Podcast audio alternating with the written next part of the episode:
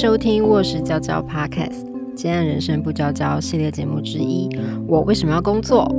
我是卧室文化的执行总监蔡雨辰。而不去计较这些以前的成本，是因为这叫做沉没成本，就是你已经投入了就已经没了，这样子怎么样它都花掉了。所以你要看的是未来还有没有机会。但我觉得这个其实是还蛮就是不容易做到的。对呀，因为你 我就会一直扒着过去的，我都放那么多爱在里面了。那这是你也曾问过人到底为什么要工作吗？除了薪水，我们还能在工作中获得什么呢？冒险与刺激。意义感和成就感，我们能在工作中成为自己吗？欢迎回到卧室娇娇，这样人生不娇娇的我为什么要工作？我是蔡雨辰。这一集呢，很高兴继续邀请到端荣来跟我们聊聊呃创业这件事情。如果你有听上一集节目的话呢，你就知道端荣是 Simply 简单开公司的共同创办人之一。那我们上一集呢，其实。用了一些有一点严肃的数据，比较比较大大块的跟大家铺成那个就是哦比较新创公司的产业的一些潮流啊变化啊等等，那也分享了一些关于开公司这件事情 Simply 的理念。那这一集呢，我们比较从卧室跟 Simply 这边的经验来开始跟大家分享，就是说。创业的开始，还有它是有结束的可能，而且那个几率不低哦。我觉得会这样聊，其实就是因为呃，卧室文化，嗯，我们这间公司之所以成立，几乎是靠着 Simply 的协力。就是陪伴我们这样一路走过来。那我在上一集节目呢也讲了蛮多的，就是这样的协力，它其实是有它的新创的意义，然后有它社会的意义。对 Simply 跟对卧室来说，我觉得尤其是对卧室来说吧，因为我们是一群呃，我们开公司前，我们都是一群接案的工作者，然后我们比较都是在译文产业里，可能在杂志啊，在报社啊。呃，就是写以多数是以文字跟设计为生，那我们就聚在一起，开始要想要不想再当丙方、丁方、新方，就是至少当个乙方吧，这样就是承接政府的标案、采购案这样子，就是我们的主要的业务来源这样。那所以在过程中，其实。就花了很多时间，我觉得尤其是前三年呢，我们就是常常的，因为我们有一个，我们跟 Simply 有一个赖群组嘛，我们就常常在那个群组上面打扰 那个 Simply 的伙伴们，就是整天在问说，就是因为一开始我们是那种连营业税、营所税都会搞不清楚，然后可是至少因为他们会帮我们整理好那些单据资料，我们就付钱这样，那或者是说，呃，因为我们没有。正式的员工就是呃卧室的全部的几乎所有案子都是外包给呃专业工作者，就是因为我们营营业的性质的关系，好，因为我们会接各式各样的案，我们其实很难就是固定只聘请某一个人，因为他不太可能就是写所有的稿这样子，就是我们的公司形态的问题，所以我们要签大量的劳务报酬单，所以我们要搞清楚说九 A。九 B，然后什么样时候算薪资？要不要就是劳健保怎么保这一类的？所以所有这些问题都会去问 Simply。好，所以就是我觉得对卧室来说，我们有点天真诶，就是一开始有点初生之犊不畏虎。就是就这样开了，也好在后来有人会让我们问，否则我们可能撑不过那一两年。所以呃，我自己觉得是蛮幸运的。那可是我我我其实从这个出发点，就是现在回想起来是幸运的。就是当初我我觉得卧室能成立，好像只顾及到了对我们来说，我们只顾及到了我们的理念跟我们的呃伙伴。我觉得卧对卧室来说，伙伴是一个很重要的事情跟价值。那我就从这个出发点，蛮想请端荣聊聊的，就是从你自己，因为端荣他不止开过 Simply，他他他他在 Simply 之前，他也创了很多其他的业。就是说，对端荣来说，你当初是怎么评估？要不要创业这件事情啊？因为其实我现在才能回想起来，其实有好多事情要考虑哦。就是听众们，你如果想要创业的话，你要想清楚，有很多问题，有伙伴的问题，你要一个人吗？还是你要找多少股东、多少投资人、资金呢？还有就是商业模式到底什么？就是你要怎么样永续的、细水长流的下去？那对段落来说，你觉得你怎么评估？你觉得最重要的其实是什么？嗯，最主要的那时候就是觉得说念书念很久了，然后好想要实现看看自己的想法，就是想要做一点事情，所以那时候是有评，呃，就是通常毕业之后应该就有三条路嘛，就是呃工作，或是继续念书，或是创业，就是三条路这样子。然后那时候就觉得已经念书念很久了，就是想要尝试看看自己的想法，这样子就就是开始开始了呃第一个创业，嗯嗯嗯。但你那时候怎么考虑？你要就是因为你现在讲好像很 easy 哦，可是你当初是怎么怎么踏那个决定的？因为我觉得一毕业就创业，这很天才。嗯，我觉得有一个点是，就是呃，原本会觉得说，哎，出社会的一切都离大学的时候很遥远，然后那个时候是在那个大。大学的呃社团里面，就是可能会从因为系上通常会有系上举办的活动。假设你今天从刚开始第一年级的时候，你是呃去看这个活动的人，你会觉得说哇，好厉害哦，是有办法办一整场活动。那到大二大三，你开始会变成就是举办活动的人嘛，你就会参与到哦举办这个活动的所有一切，就包括可能有人是总招，有人是活动长啊，有人要负责拉赞助啊等等的这种细节，怎么？怎么去跑这些细节？怎么去规划？那在参与的这个过程，就会觉得说，哦，原来这样做就可以直接一个这样子。以前就是小时候觉得哇，好厉害哦的活动，就这样子诞生在自己面前。那因为像假如说我之前呃高中的时候有曾经去参加过那种呃大学举办的那种营队，也是会觉得说哇，一个营队就从参与者变成举办者的时候，因为到。自己大二、大三、大四的时候，可能也开始要举办这些的时候，就会发现说，哦，原来就是这样子。那这个其实都还比较是在呃学生的这个范围。然后到大四的时候，我们刚好有个呃社团的一个契机，就是呃我们要去跟那个国嗯外面的企业，就是开这个工作坊，然后就发现，哎，原来就是活动的那一套在变得更严谨一点。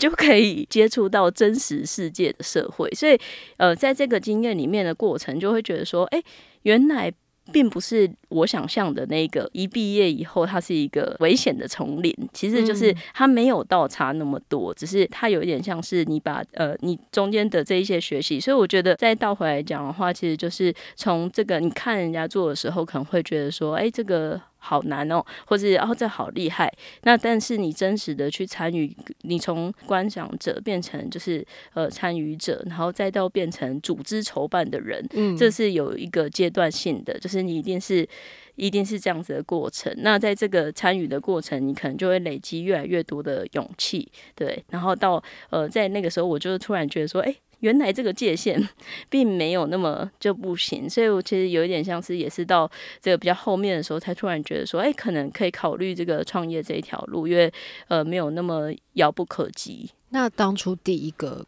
创业的内容是什么？呃，那时候是做一个咖啡厅，然后这个呃咖啡厅其实那时候我的概念其实就像嗯刚刚有提到，一直围绕着就是。呃，就在大学的时候，一直都觉得说，哎，每一个人。好像都念书念很久，然后都会觉得哎，不知道未来要做什么。那我也是这样子觉得，然后我也会觉得说啊，好像我们的教育的体制，每一个人长的形状都很像嘛，到底大家为什么不一样？然后就觉得说，哎，很特别的地方，可能就是那个大家自己喜欢什么、擅长什么的这一点，是造成每一个人很不一样的点。然后那时候就觉得说，哎，如果我有一个地方可以是大家有这些想要尝试的想法的时候，他可以来到这里发生。所以那时候很直。觉没有想太多，就觉得那我可以有一个空间，因为我有个空间，它的活动会在这里发生，人会在这里相遇等等的。那那时候对空间的想象，其实就是觉得说，哎，呃，有空间有餐点，那就想说，哎，那就是呃办一个咖啡厅这样。那这个咖啡厅里面其实有很多后来我们叫做共同工作空间的元素，就是包括我们的呃，就是很多地方都有插座跟大桌子，跟可以租借投影机，可以呃区分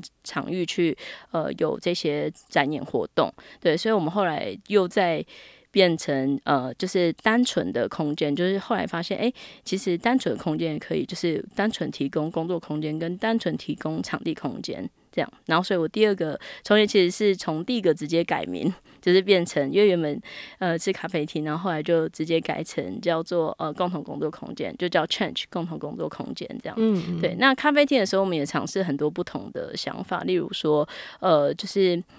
嗯，像我们那时候有举办这个就是不插电的音乐表演，对，然后跟像墙上的话，就是也有，就是让大家可以呃，像是做摄影展啊等等的这些比较简单，有一点像现在的复合型的艺文咖啡厅这样子，对，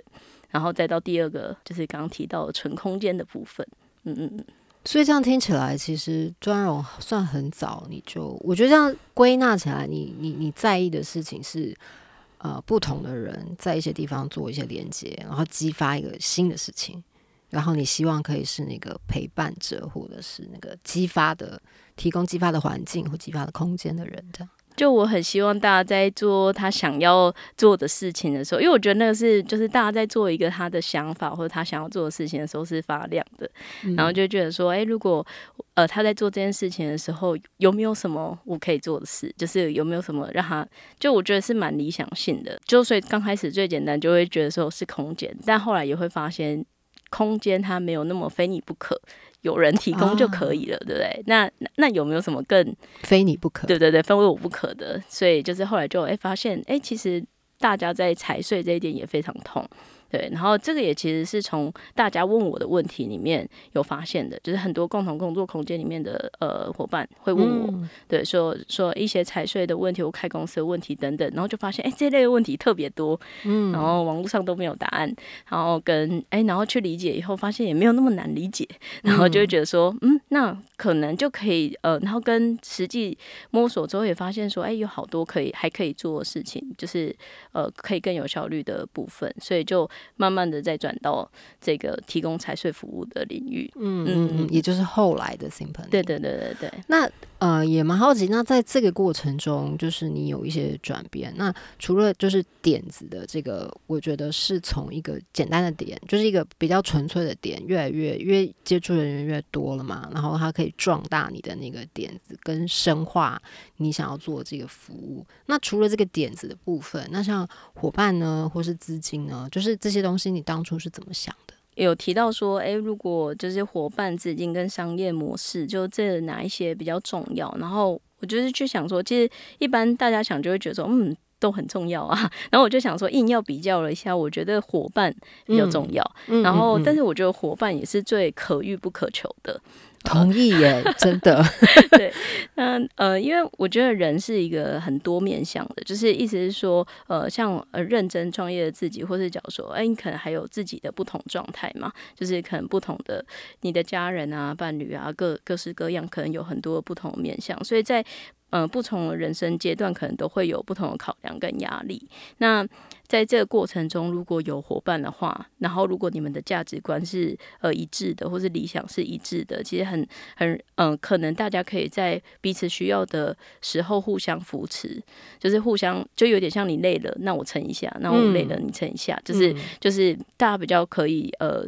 这样子呃，携手的去前进，对，就是我，但我觉得这就是比较可遇不可求的一点。这样，这样我觉得如果伙伴的话，可能就是如果是价值观相同，然后能力互补。是最好的、最完美，没错。因为就是你们会想要有呃一起前进的地方，然后很多的东西可能都遇到都要讨论的。那讨论，因为你们价值观是一致的，所以可能有不同的想法的时候，大家可能回到那个价值观，回到那个初衷，所以最终是要解决什么，再来讨论，其实就又很快会有共识。所以如果有一个一起要去的地方，我觉得还蛮容易可以在这个过程中，就是寻找到就是一致的呃想法。这样，那如果能力又互补的话，那就刚刚好，这是是一个很棒的状态。那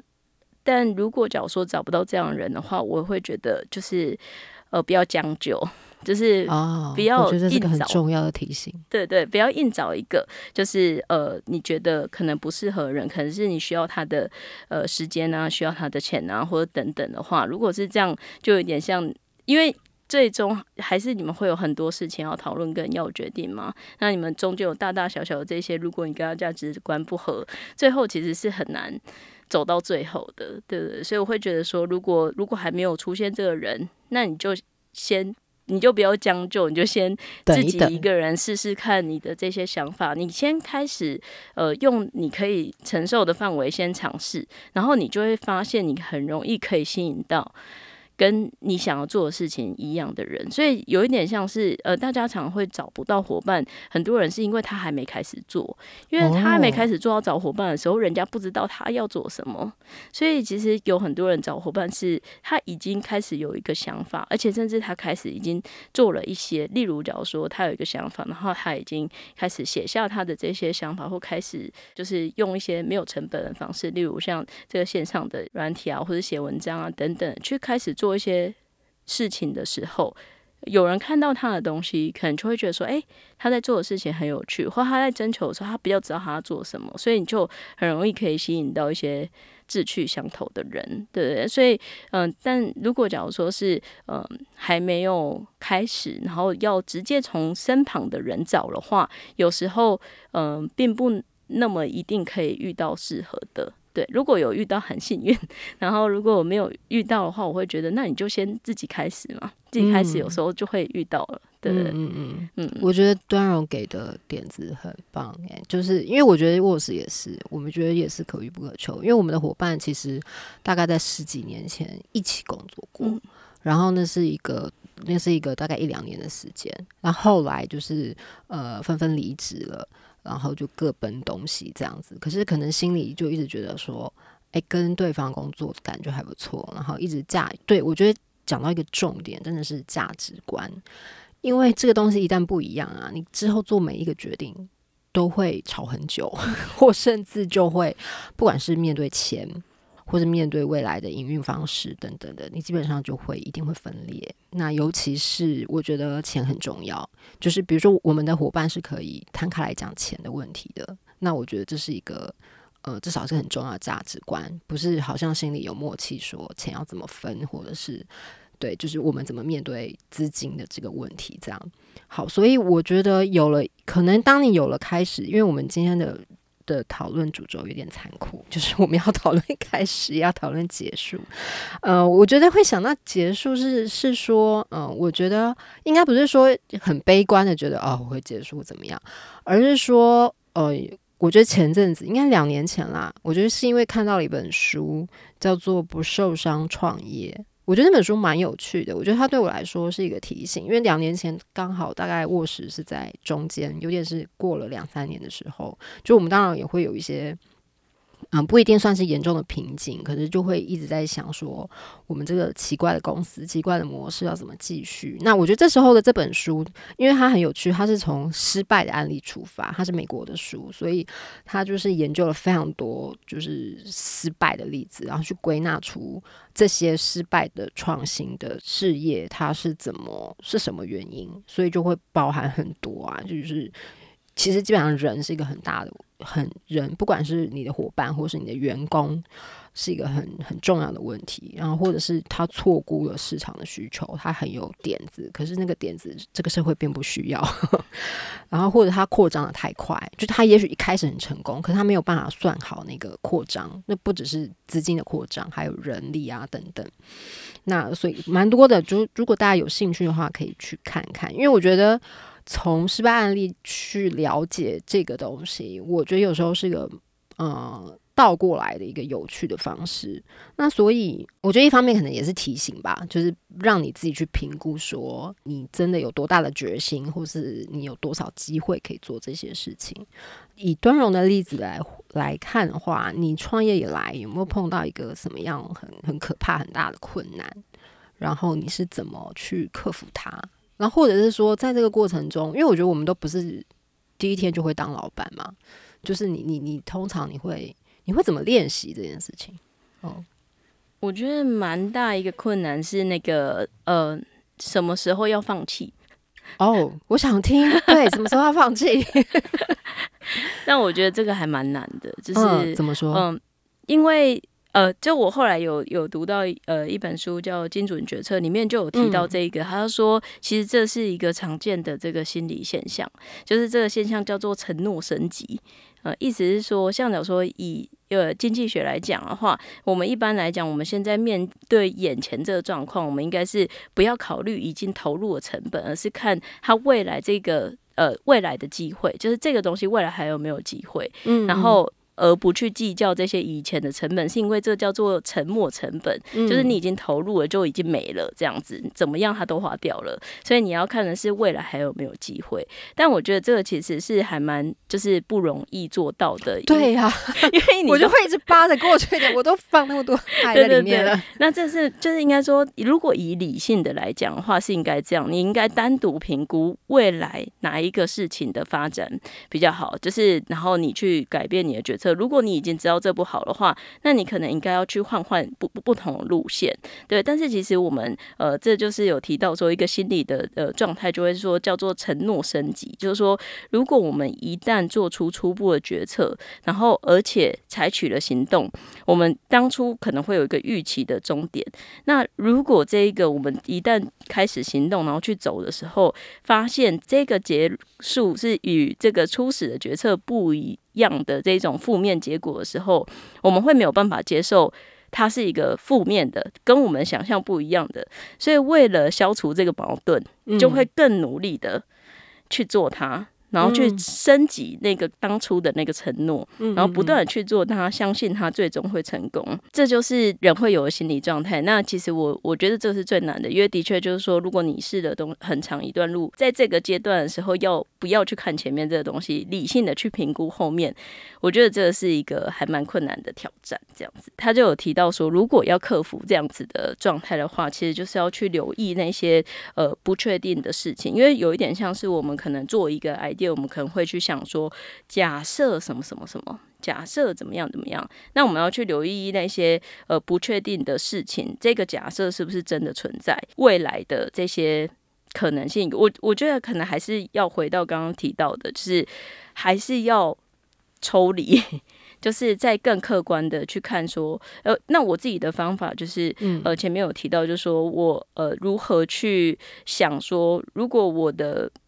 理想是这样子，那我现在只是用了一种方法去接近他嘛？就是我的理想的核心是什么？你要达到这件事情，一定有很多种方法。嗯，那我刚刚选选了一种，对，但我这种如果试一试，觉得发现不可行，那我没有换办法换下一种。如果我们只有去爱上自己原本的那个想法的话，那就会很难跳脱那个，就是说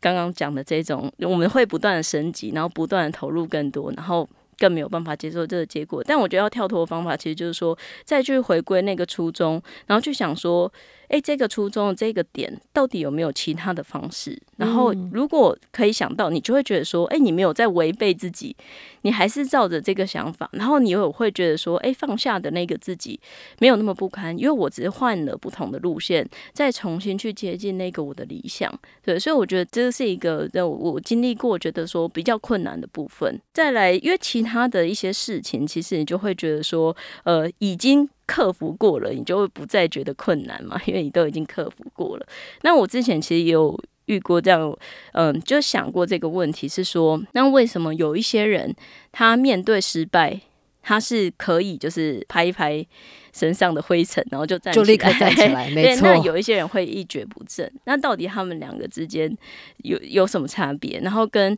呃，到底怎么样做到那个拍拍？起来的人这样子，那呃，我就觉得说，其实困难这件事情，就是它牵涉到一个事实跟认知，意思是说，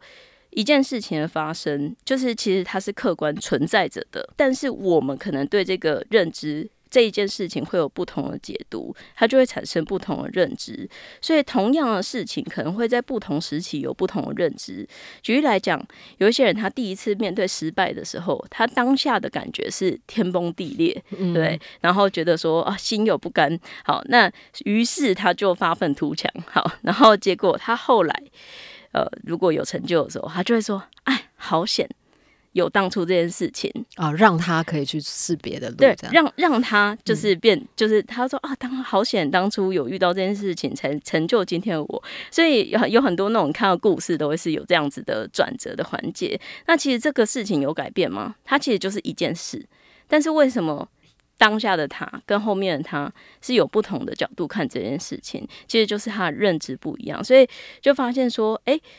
只要你的状态改变的话，它就会从一个天崩地裂的经验变成一个呃，好险有它的宝贵经验，但事实其实是改变不了的，所以我们怎么改变？这个呢，我们就是要改变我们的认知，但是我们改变认知，我们是没有办法说靠你说哦，我好棒棒，就我真的好棒棒。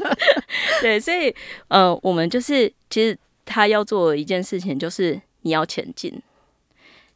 你只能不断的，你你只能不断的尝试前进，然后当你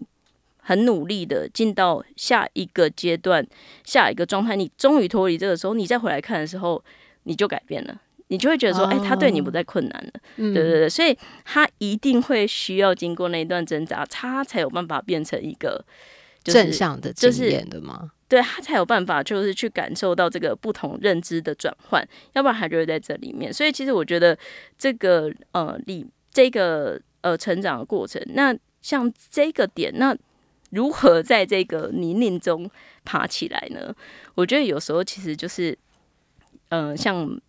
还是蛮，就刚回到刚原点，就是说，诶，如果你有跟你理念相符合的人，有时候在这个理念里面，大家是可以呃走得出来的。对，那有的时候可能也不是，也可能是你自己的家人朋友啊，或是你自己尝试，像我们刚刚提到那个，你就想说，诶，我现在觉得很痛苦，但是哦，我知道如果。我要改变这个痛苦的状态，我也只有前进到下一步。那就回到刚刚那个，哎，我去想一下我的核心到底还没有其他可以做的事情。我试试不同的路，其实，呃，对我来讲，我就会觉得我想要紧扣我的理念。那当我紧扣我理念做的任何尝试的时候，我不会觉得我是一个失败，我是会觉得我在用不同的方法在做它。嗯，那我觉得这对我还蛮重要的。所以我后来是靠，就是说，哎，其实。我一直以来都还是在做同一件事情，然后，所以我其实就还蛮可以顺利的转换，说那我试试看这个方法来做，O 不 OK 这样子。所以像我们常常都会讲说，哦，拥抱失败，但我觉得其实拥抱失败是很难的，因为这是违反人性的，但是他需要练习。意思是说，如果你从不断的小挫折里面，呃，失败一点点，然后你就说啊，好，这个失败我学到了什么？从这些小挫折里面，小摔跤就已经不断的在练习，说，哎，我遇到挫折，然后我学习成长，下一次真的就不会发生了。然后我再遇到新的挫折，又学习成长，又遇到下一次，这些都是在累积，呃，一点一点的信心。然后到你真的遇到一个你没有办法承受挫折的时候。这些小信心也会让你觉得说，我还是有办法从这里面学到一个教训，然后我再爬起来，对不对？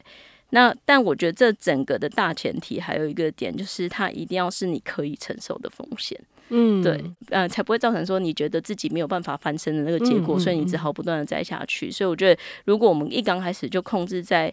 自己可以承受范围内的话，是一个是比较理性的做法，然后也比较可以做到刚刚这一件事情。嗯嗯嗯，很同意端荣的建议，因为这样听起来，像我们刚刚可以听到端荣在描述他的这些创业的过程，像你并不会把所谓开咖啡店这个东西，因为你的你说是转化成共同工作工作空间嘛，所以像开咖啡店这件事对你来说就不是失败，对不对？而是说你如何转化那个东西，更朝向你的。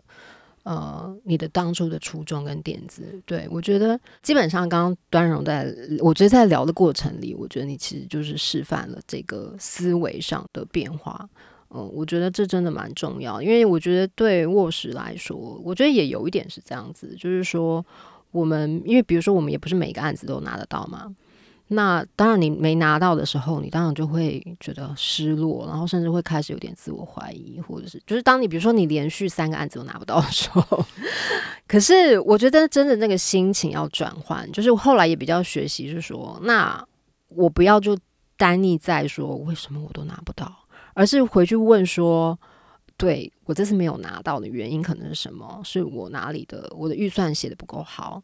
那我后来甚至会请别人，呃，有的朋友会帮我看，哎，你帮我看下这个计划书，我是不是写的